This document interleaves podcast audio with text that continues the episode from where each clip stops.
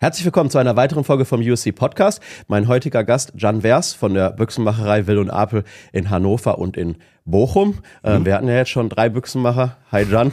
Moin. Äh, ich habe gedacht, bringen wir mal den Büchsenmacher noch meines Vertrauens mit, der auch bei mir an den ganzen Waffen alle dran rumfummelt. Ja. Ähm, wir haben ja gerade schon darüber gesprochen, wie wir uns kennengelernt haben. Ja. Ähm, und zwar äh, ist das eine ganz super tolle Geschichte. Ich habe ähm, ja, mir gedacht, dass es ganz wichtig ist, dass ich mir eine 470 Nitro Express kaufe, weil ich die so schön fand. Ähm, habe ich die bei Springer und Erben ersteigert.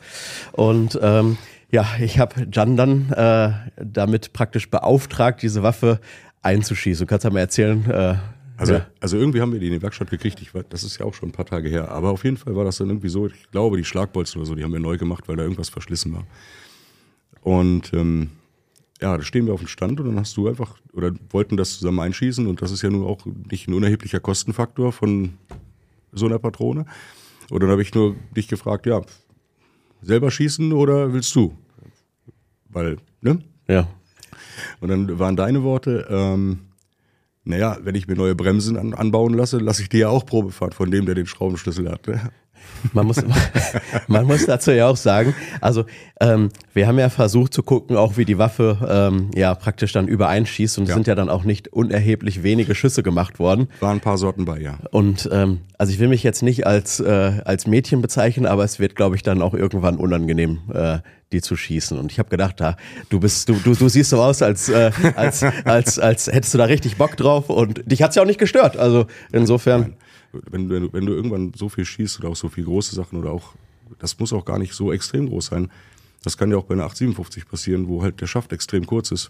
Ähm, wird halt unangenehm, ja. Aber wenn du halt viel schießt und da die Routine drin hast, ich muss auch ehrlich sagen, also ich, ähm, das ist ja auch immer wieder so ein Thema mit den Rückstoß und mit den Kalibern von den Waffen. Ich habe mich jetzt mittlerweile auch dran gewöhnt. Ich war ja dieses Jahr auch nochmal in Afrika und ähm, habe ja auch andere Groß, Großbüchsen geschossen, auch 338 und was weiß ich was alles. Ähm, ich finde, es geht gar nicht darum, dass man also es geht da zwar, es geht darum, dass man nicht muckt, aber ich finde auch immer, dass es eine Sache ist, dass man im Kopf behalten sollte, dass es tatsächlich weh tut und man das halt einfach, ähm, ja, da so eine Antipation für da ist, dass es passiert. Das ist bei ja. mir so dieses, dieses ist okay, aber ähm, ich, ich reagiere nicht dann da drauf. Also jetzt gerade auch beim Einschießen, du musst ja dann jedes Mal einen Probeschuss dann im Ausland machen. Deswegen mhm. ähm, ist das für mich immer so, okay, ist halt so, aber deswegen sind wir ja hier. Ja. ja. Ich meine, das kriegst du ja durch, ich sag mal, technische Maßnahmen von Gewicht, Kappe, Bremse, Dämpfer, was auch immer. Und halt auch durch viel Training weg, ne? damit, ja. damit man eben das nicht im Kopf hat, weil unterbewusst machst du es so oder so. Ne? Ja, aber das war, das war eine ziemlich coole Waffe. Das war eine ähm, George Gibbs von 1897 in hm. 470 Nitro Express. Hm. Äh, die hat leider nicht geschossen, also wir haben sie dann am Ende verkauft, hm. weil, die, weil die zwei Läufe ja nicht übereingeschossen hm. haben. Ja, aber so haben wir uns kennengelernt. Hm. Ähm, ja, du bist bei, bei Günther Apel ja praktisch ähm, der, der die ganzen Arbeiten dann umsetzt, ähm, wenn es ja. reinkommt. Ich meine, Günther ist ja wahrscheinlich eher so im Verkauf und in der Beratung tätig. Ja. Du kannst ja mal so ein bisschen erzählen, was, was da so dein täglich Brot ist und was du da, was du da machst. Ja, also ich habe das Ganze ähm, mit, angefangen mit 17, ähm, von zu Hause raus, damals noch in den damaligen Lehrbetrieb in Paderborn. Ähm, der damalige ähm, Lehrherr, Ausbilder ist dann irgendwann krank geworden, musste die Bude zumachen und bin dann 2006 zu Günther gekommen. Und ja, seitdem halt ja, da, dort die Lehre beendet und seitdem da. Also das heißt, die letzten 19 Jahre Büchsenmacherei, 18 Jahre Jagd und halt dementsprechend Sport, Schießen. Was, was, was ist so deine tägliche, äh, deine tägliche Aufgabe? Was machst du? Glaube, das ist auch etwas, was den Beruf extrem ausmacht. Du kannst das morgens, weißt du das noch nicht so tausendprozentig, weil das kann sein, dass du morgens eine Schlagfeder in einem Drilling machst oder in einer Perkussionswaffe und nachmittags eine Kurzwaffe baust oder irgendeine AR zusammensetzt oder was auch immer. Und das ist, wenn du nicht in so Betrieben bist, die halt, oder in Firmen, die halt wirklich nur ein Thema haben, ist das sehr, sehr abwechslungsreich und das macht es ja auch wirklich aus dann, ja. Also ähm, eine ganz wichtige Sache muss man hier sagen, dass ähm, du ja auch gerne Kundenwaffen sabotierst. ja, ich kann das jetzt, äh, also naja. Also ähm, ich hatte ja ein Bild gepostet bei Instagram, äh, wo man so drei äh, Köpfe sieht, ähm, wie sie äh, ja in meiner neuen KMR drin waren, aufgeklebt. Ja. Ähm, einer davon war Jan, ja. äh, der das Ganze mit Liebe dann noch äh, hinterher angebracht ja. hat. Und ähm, ja, vielen, vielen Dank nochmal, weil ich glaube, äh, ihr habtet euch ja was Nettes dabei gedacht und ich fand es auch echt cool. Also als wir das aufgemacht haben, ich dachte, was ist das denn? Und es war halt, es war halt witzig. Ja. ja, es war aber auch das Einzige, was wir sabotiert haben. Da ist nicht noch irgendwo eine Socke drin. Also muss ich keine Angst haben. Nein, nein, funktioniert. Okay, ja, weil die, die Waffe habe ich jetzt tatsächlich selbst das erste Mal geschossen. Ja. Also Und? es war krass.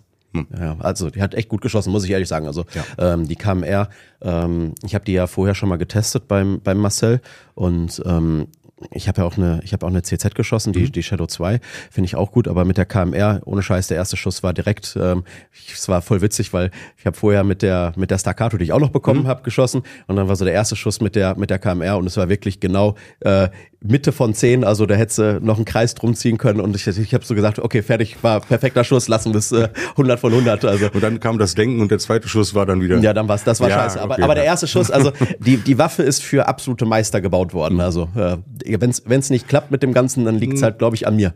Du kommst halt irgendwann bei Material an so einen Punkt, wo du ja nur noch wenige Prozentzahlen machen kannst, um da wirklich noch Ringe rauszuholen, ja.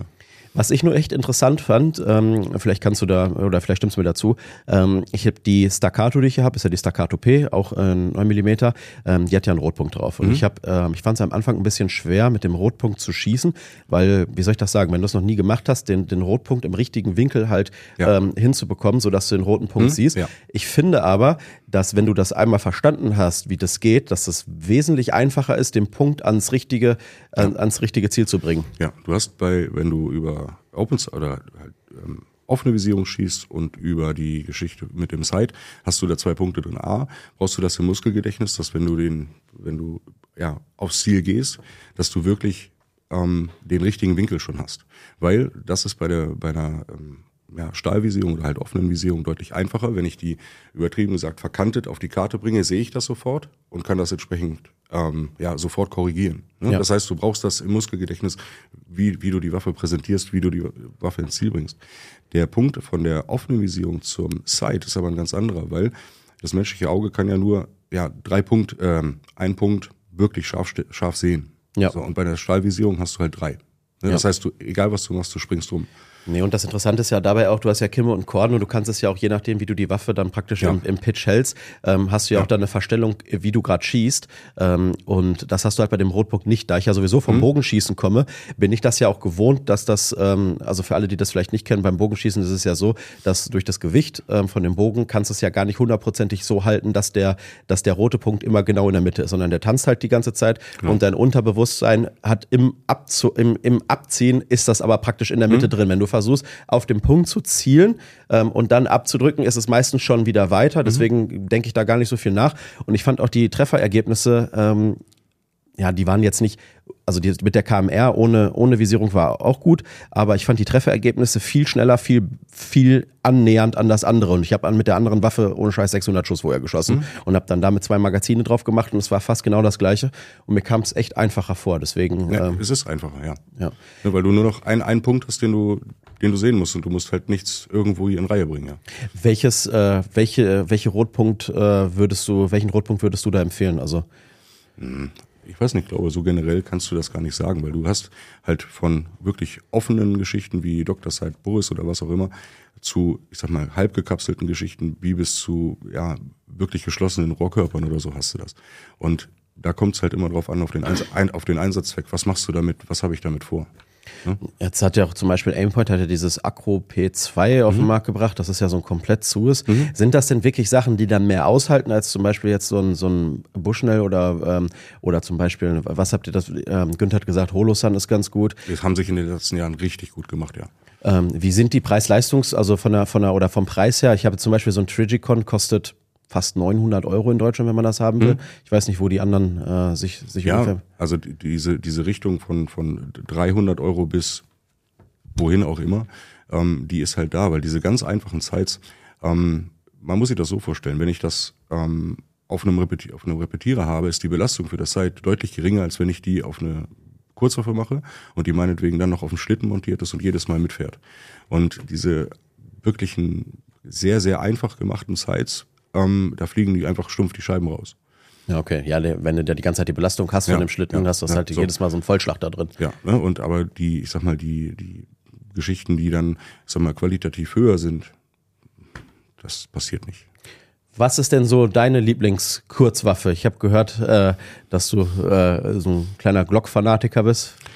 Also ich würde schon sagen, dass ich das viel, viel benutze, viel schieße. Ähm, manche Leute würden vielleicht sogar sagen Fanboy, ja. Aber du musst ganz klar sagen, wo diese Pistole ihre Grenzen hat. Okay, erz- erzähl mal, was, was, was, was, was magst du und wo denkst du, hört's dann halt auf damit? Hm, Das ist so, wenn wir einen, einen du hast einen frischen ähm, Sportschützen, der interessiert sich dafür, der möchte schießen gehen, dann ist das meiner Meinung nach ähm, einer der schnellsten Wege, den zu demotivieren, wenn du dem eine Glocke in der Hand gibst. Ja?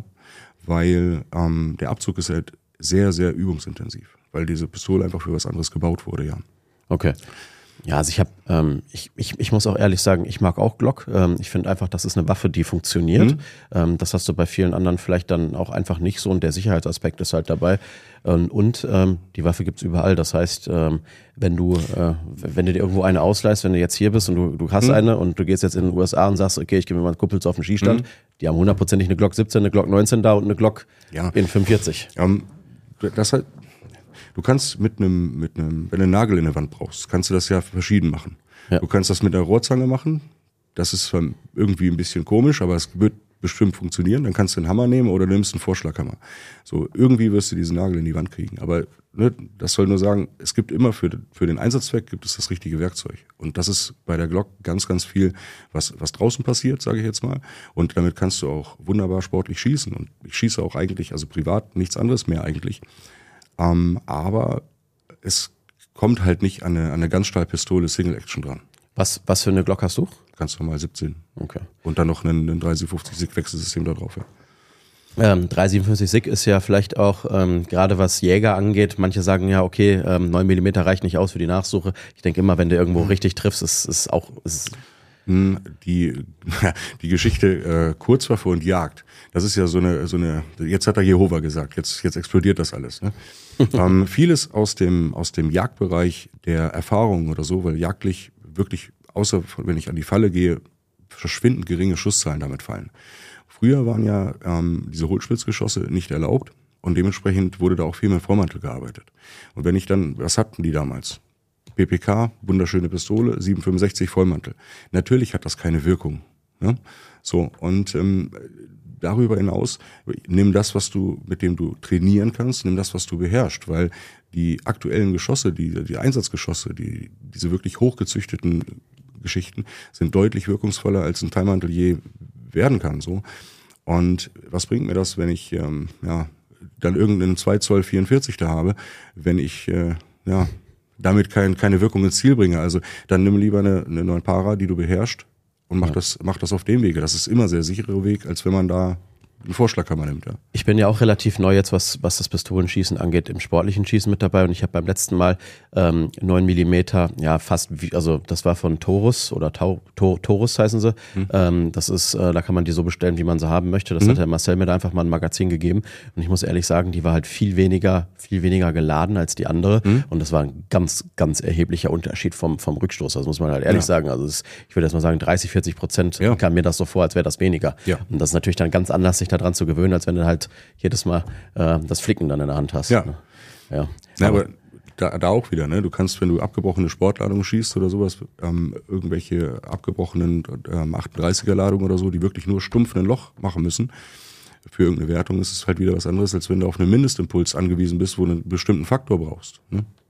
Als Büchsenmacher ähm, ähm, denke ich, äh, oder habe ich auch noch mal gehört, also es gibt da mehrere Leute, die da vielleicht äh, ein bisschen plaudern bei dir aus dem Laden, ähm, dass du halt äh, begeisterter äh, 98er-Fan bist ähm, und ähm, ich finde es auch eine mega Waffe, also ähm, sag da vielleicht einfach mal, ähm, was, was, wo, was es dir da ankommt.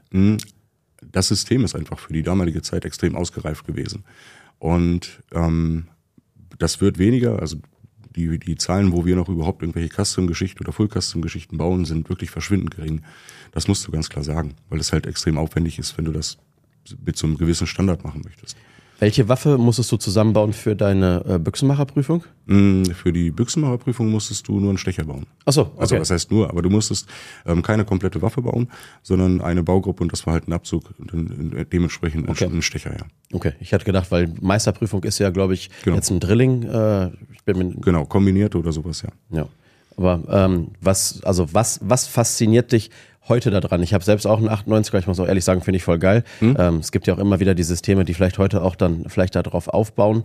Ähm, und ja, gibt's ja unzählige Varianten. Mhm, Ja, ich denke mal, dass er der damaligen Zeit wirklich so ein, so, ein, so ein Meilenstein war, dass er verhältnismäßig wenig Teile hat, beziehungsweise ja, wirklich verhältnismäßig primitiv aufgebaut ist, was die Bauteile angeht, aber diese Bauteile extrem ausgereift sind mit irgendwelchen Flächen, die bestimmte Funktionen haben und so weiter.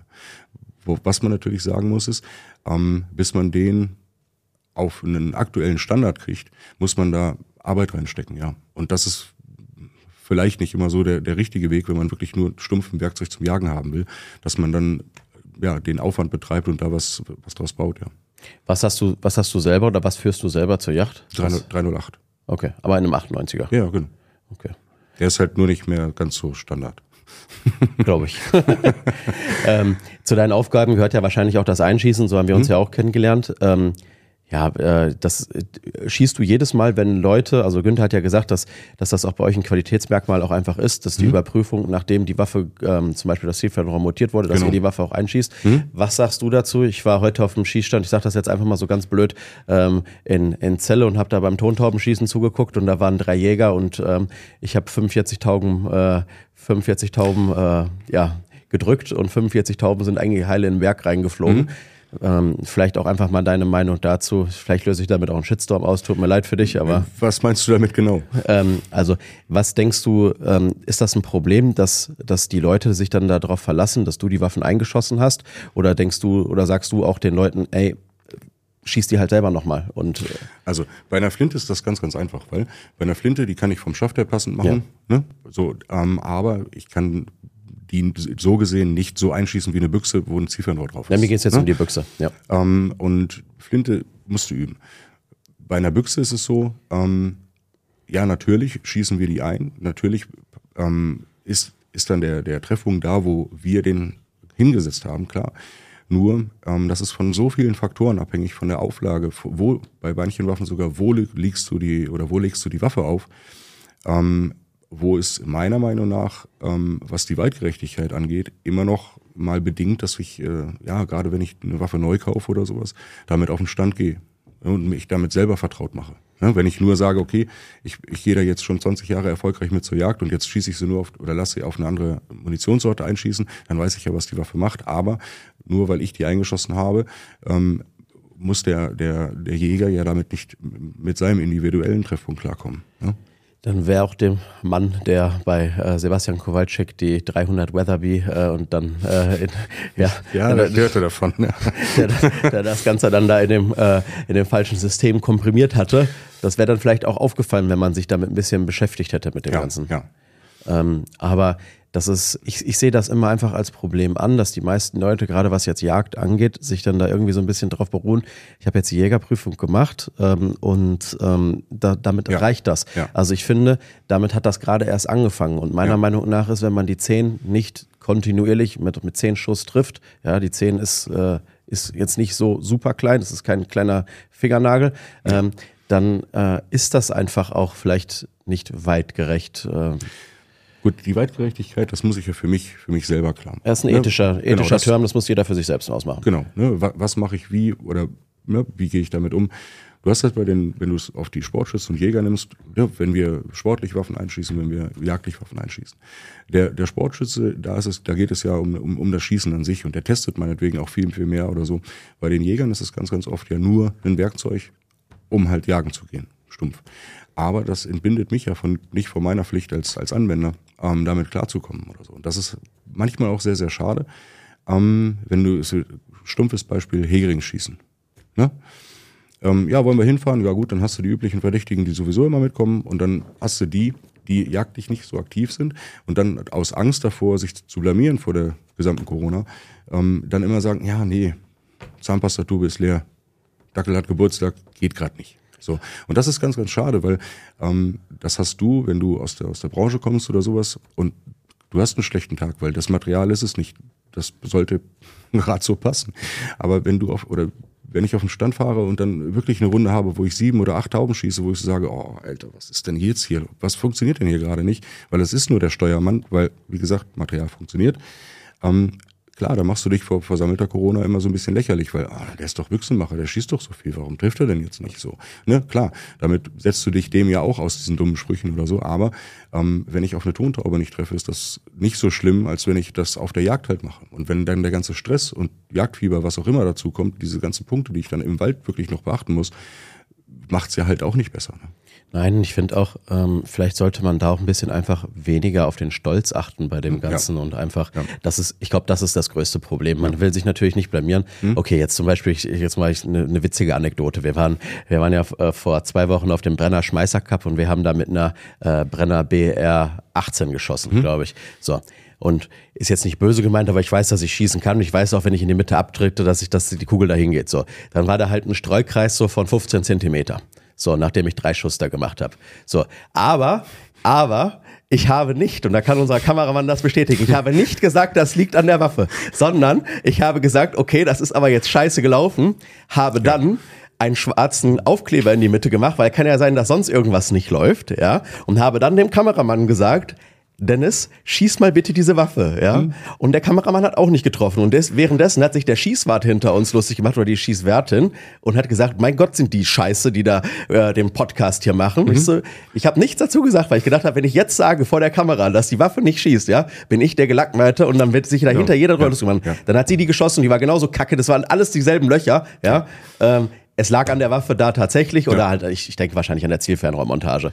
Ja. Äh, es, gibt, es gibt ja tausend Gründe und das ist aber auch etwas, was ich in den Folgen, was ich von euch bisher gesehen habe, sehr, sehr gut finde, weil ähm, ich kann jetzt fünf Stunden auf, auf den Skistand gehen, da äh, mit meinem ähm, Plate Carrier ne? Rolle, ja. Rolle rückwärts und ein geiles Video drehen von fünf Minuten.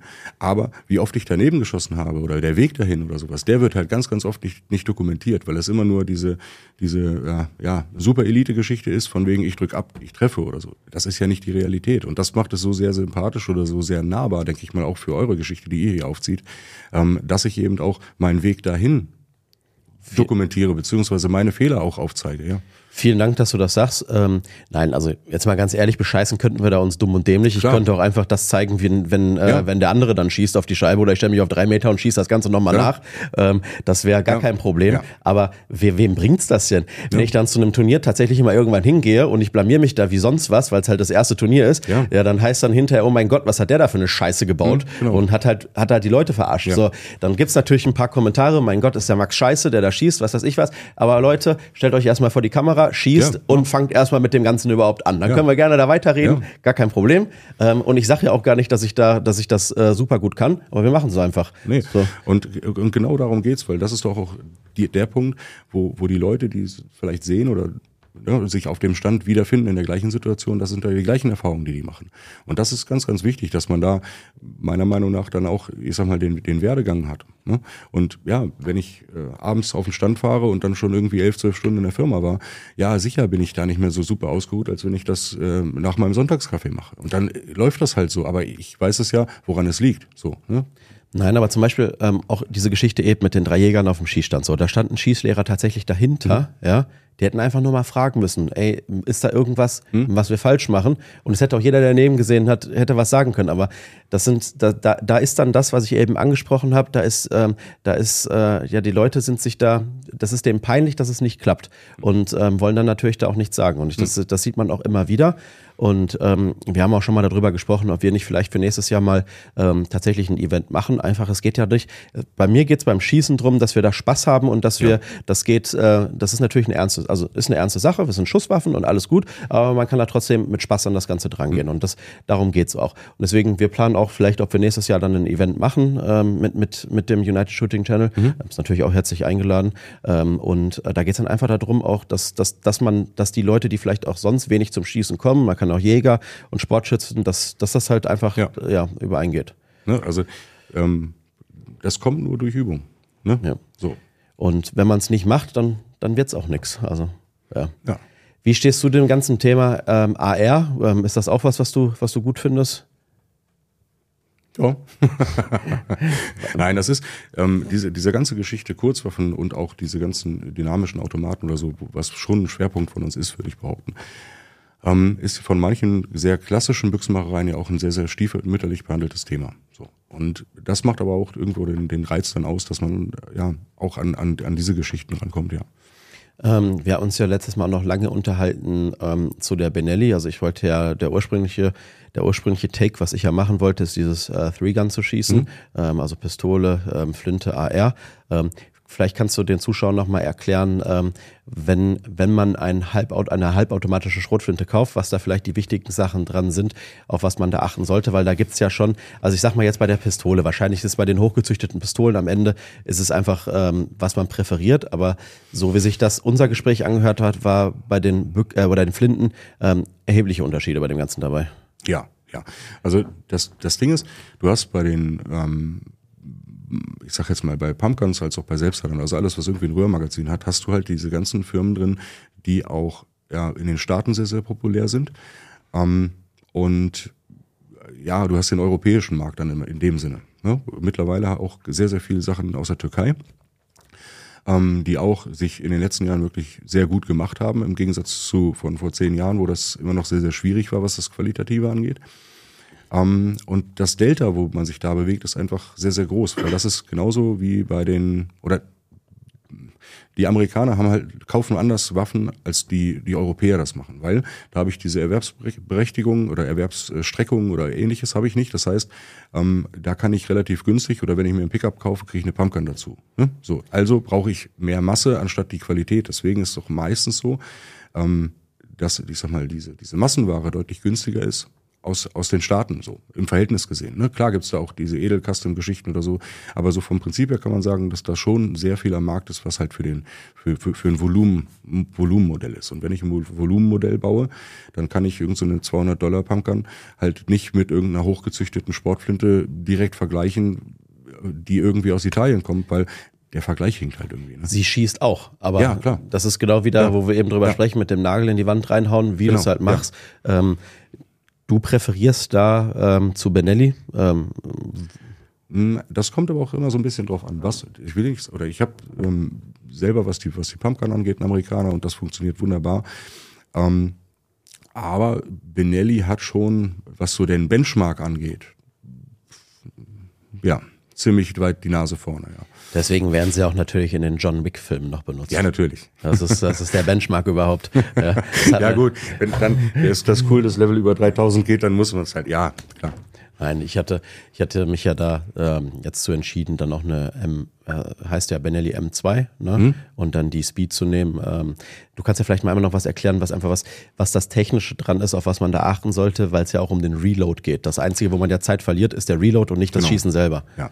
Ne, man, oder Früher war es so, das war auch, ich sag mal, im, im Pistolentuning sehr, sehr oft der Fall. Vor, vor 10, 15 Jahren war das noch alles sehr, sehr viel Handarbeit oder wo man sich auch selber Gedanken machen musste, wie funktioniert das.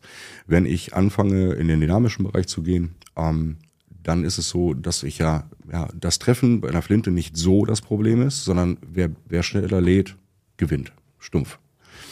Und dementsprechend kamen dann diese ganzen Tuning-Geschichten mit, ich mache den Port auf, also das Ladefenster, was unten ist. Das heißt, ich fräse das bis zur Unkenntlichkeit aus, runde das oder sowas, damit ich einfach die, die Patronen wirklich schnell da reinladen kann. Und Benelli hat es jetzt mit ihren, mit ihren aktuellen Geschichten wirklich geschafft, dass man sagt, man nimmt die aus dem Karton, oder das war jedenfalls das, ja, was wir in der Werkstatt so hatten. Wir haben die erste von den, von diesen dreien, die die jetzt in der Serie haben, aus dem Karton genommen und gesagt, ja, gut, machen wir halt nichts mehr dran, weil ich kann da nichts mehr dran machen, so sinngemäß, weil ähm, ganz, ganz kleine Details, okay, aber vom Prinzip her, alles das, was wir früher immer gemacht haben mit ähm, Flächen polieren, auf 24 Gramm überarbeiten, Port auf und so weiter, durch diese ganzen Beschichtungen und durch diese ganze Technik ist das so hochgezüchtet, dass was soll ich daran machen? Hm? Nein, dann ist das, das ist dann einfach, äh, okay, du kannst auch noch einen Bugatti tunen, wenn du da drauf Bock hast. Klar. Kann man auch noch was dran machen. Du ja. kannst da die Spinnerfelgen draufhauen ähm, und zum schöner Leuchten und was weiß ja. ich was. Ähm, vielleicht kommen wir da direkt zum nächsten Thema, schöner Leuchten. Ähm, ja, so wie sich das angehört hat, bist du auch noch ein sehr großer Fan von Cerakote-Beschichtung. äh, ja. Also ich finde es, finde es ein cooles, ähm, ja, was, was macht es aus? A, die technische Geschichte. Das heißt, wie gehe ich jagen, was mache ich? Wenn ich wieder durchgeregnet nachts um drei nach Hause komme, ähm, die Waffe dann wegstelle oder in den Schrank stelle vielmehr, ähm, muss ich einfach nicht mehr darauf achten, ist die jetzt trocken, muss ich die jetzt abtrocknen lassen, muss ich jetzt nochmal mit dem Öllappen darüber oder so. Das ist immer die technische Geschichte, die ähm, für mich, für die Anwendung einfach einen deutlichen Mehrwert hat im Gegensatz zu einer, zu einer handelsüblichen Brünierung oder sowas. Weil das halt ähm, ja, extrem rostresistent, abriebfest, was auch immer ist. Erklär mal einmal bitte, wie das gemacht wird oder wie es funktioniert. Ähm, ganz primitiv gesagt ist das eigentlich nur ein, ähm, ein keramikhaltiger Lack, der entsprechend eingebacken wird. Ein Aufbrennlack, Einbrennlack. Okay. Ja? Ähm, gibt es für verschiedene Geschichten, also ich kann damit Holz beschichten, Ziefernrohre, da gibt es so verschiedene Serien, die verschieden heiß eingebrannt werden und dementsprechend kann ich da eigentlich alles mitmachen. Ja. Wir hatten uns ja da über mein Hello Kitty Design mhm. äh, unterhalten, äh, was natürlich dann doch unbedingt sein muss. Klar, äh, machen wir. ähm, das ist aber dann allerdings ein bisschen aufwendiger. Ne? Ja. Also es ist, ähm, erzähl mal, du hast, das werden mehrere Schichten dann praktisch aufgetragen. Genau. Oder? Also ähm, was ich so, so, so irgendwann, wenn du in der Werkstatt immer nur die, ne, du hast eine schwarze Pistole, du hast eine, eine, eine, brülierte Waffe mit einem Holzschaft dran, mit einem Plastikschaft dran, was auch immer, schiebst das durch so. Und wenn dann irgendwas bunt ist, das ist witzig. Ja? Und ja, wenn du dann solche, solche Geschichten machst wie pinke, rosa, ähm, Jagdwaffen für eine Kundin haben wir schon gemacht oder was. Das ist einfach, es bringt eine Menge Spaß, weil das einfach nicht so Standard ist, nicht so langweilig. Und wenn du dann darauf gehst, auf so spezielle Designs, ich meine, aus diesen Staaten wirst du es wirst kennen, dass ähm, die dort deutlich experimentierfreudiger sind, was in Deutschland erst so ein bisschen in den Kinderschuhen steckt. Ähm, dass man damit auch wirklich witzige Sachen machen kann, die eben nicht nur, oh, schwarze Pistole, braune Griffschalen, hey. Ich glaube, das dauert aber noch ein bisschen, bis es hier so hundertprozentig ankommt. Ja, wir haben ja, ja, wir sind ja gerade hier erst so, dass äh, Camouflage okay ist bei der Yacht. Äh, mhm. Äh, langsam, langsam. gut Ding will Weile haben. Ja, ähm, ja ich, ich denke immer, was, was das angeht, so man kann auch einfach da mit der Technik mitgehen, aber hey. Ähm, Unterm Strich ist es nur eine Farbe. Ja. Aber ich, ich denke, wenn ich jetzt meine, äh, ja, meinen Repetierer zum Jagen jetzt auch mit Hello Kitty machen würde, das wird wahrscheinlich auch bei manchen dann anstoßen und sagen, oh mein Gott, das ist aber gegen das Wild, äh, das ist dem Wild nicht fair gegenüber oder das ist, das ist eine Empörung, wo ich mir dann denke, das Reh oder das Wildschwein, was ich schieße, interessiert sich überhaupt nicht, mit was es gerade geschossen wurde. Es hat ganz andere Probleme in der Sekunde. Wichtig, ja. wichtig ist, dass nach dem Schuss niemand an die Kanzelfenster klopft und sagt, das machst du aber nicht normal. Ne? Ja. Wird nicht passieren, wenn das Hello Kitty ist. Nein, aber ähm, wenn du damit auf den Stand kommst und 45 Tauben fliegen, solltest du mindestens 44 davon treffen, weil sonst ist es die, die lächerliche Kanone, die du hast. Ne? Ja, aber, aber ich finde, das ist natürlich dann auch die gute Sache. Du kannst natürlich, wenn es auch dann nicht klappt, mhm. kannst es auf die Kanone schieben. Dann sagst du einfach, du hast sie so bei Igern gekauft. Ja, ja, das ist, nein, das, das, das, nein. Nein, wir hatten ja ähm, da auch drüber gesprochen. Ähm, man muss auch gucken, was man dann, was man dann designt, ähm, dass es natürlich ja. dann auch zu dem Ganzen passt.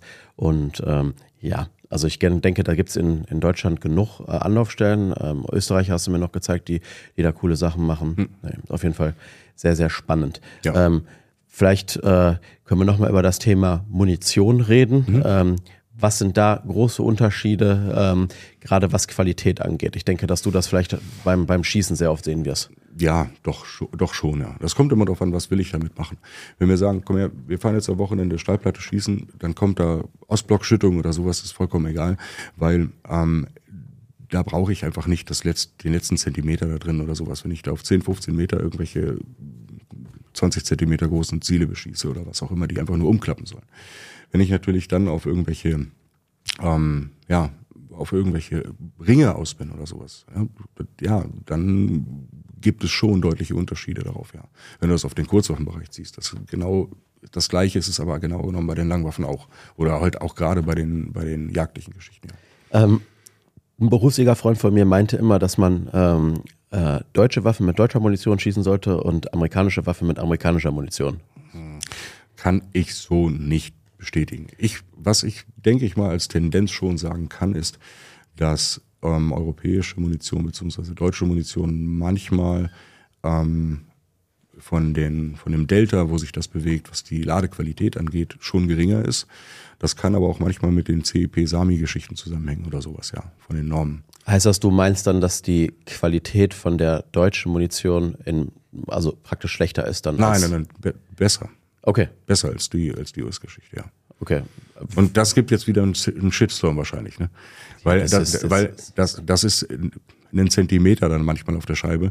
Es heißt ja nicht, dass das andere gar nicht funktioniert oder halt Blödsinn ist. Das ist, wollte ich damit auf keinen Fall sagen. Nicht, dass das jetzt missverstanden wird. Ne? Das, das macht's aber aus, wenn der Udo das nächste Mal auf dem Skistand ist und er zeigt seinen Kumpels, was er da gerade schießt, Ja. ne, und dann passt das nicht. Ja, ja. dann geht das gar nicht. Deswegen, nein, deswegen habe ich auch so blöd nochmal nachgefragt. Muss ja, wir müssen den Salz in die Wunde rein. Ach so, ach ne? so, ja, ja, schön. Nein, ähm, was, was, ich, ich frage jetzt einfach mal so ganz blöd, ähm, was ist deine, deine eigene Präferenz an, an Munition fürs Jagen? Also was benutzt du in, deinem, in deiner 308? Also ich habe ganz stumpf eigentlich nur RWS geschossen bisher. Ähm, aber ich sehe das immer so, auch wenn das Zeug sackteuer ist, im, gerade jetzt in den letzten ein, zwei, drei Jahren oder sowas, wo das ja quasi um 100 Prozent gestiegen ist, so generell alles an Rohstoffen und Munition, wird es das dann irgendwann auch von der Preisliste her so ein bisschen schwierig, wo man sagt, muss das jetzt sein? Das funktioniert genauso gut mit einem mit jedem anderen jagdlichen Geschoss oder so, wenn das einigermaßen gerade ausfliegt, ist ja Blödsinn. Aber für mich war das schon immer so, dass ich gesagt habe, auch als du frisch aus der Lehre warst, keine Kohle hattest oder was auch immer, dass ich immer dieses Zeug geschossen habe, weil ich gesagt habe, günst oder alte Waffe meinetwegen, einigermaßen anständiges Glas, technisch in Ordnung. Ähm, das ist die einzige Verbindung, die ich zum Bild habe und das ist so Form für, für mich persönlich von der Weitgerechtigkeit, dass ich sage, okay, ich greife jetzt oben ins Regal und ich habe da auch noch nie Blödsinn erlebt bei diesen, bei dem Hersteller, bei den Geschossen, was auch immer. Ähm, aber das funktioniert milliardenfach auch anders. Das ist, wäre jetzt Blödsinn, das militant zu behaupten. Ja. Ich sage jetzt einfach mal ganz ehrlich, ähm, in, in Afrika beim Alex Rogel haben wir PPU-Munition Ja. geschossen und ähm, die ging sowas von hervorragend Ja. auf Wild, also das glaubt man gar nicht. Äh, Ja.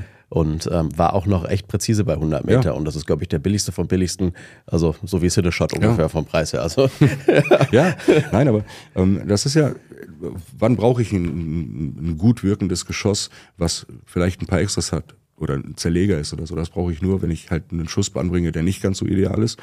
Bringe ich auf meinen Rehbock, äh, auf meine obligatorischen 80 Meter, schieße da durch, durch beide Blätter durch. Ja, dann kann ich das mit einem Teilmantel machen, der keinen Ausschuss bringt, weil eine Nachsuche habe ich dann halt nicht. Ne? Also, ja, ganz in Ruhe. Nein, ähm, ich denke, ich denke, da gibt's, da gibt's große Unterschiede von der Munition. Ähm, ja, da muss man einfach gucken, was, was das Richtige für einen ist.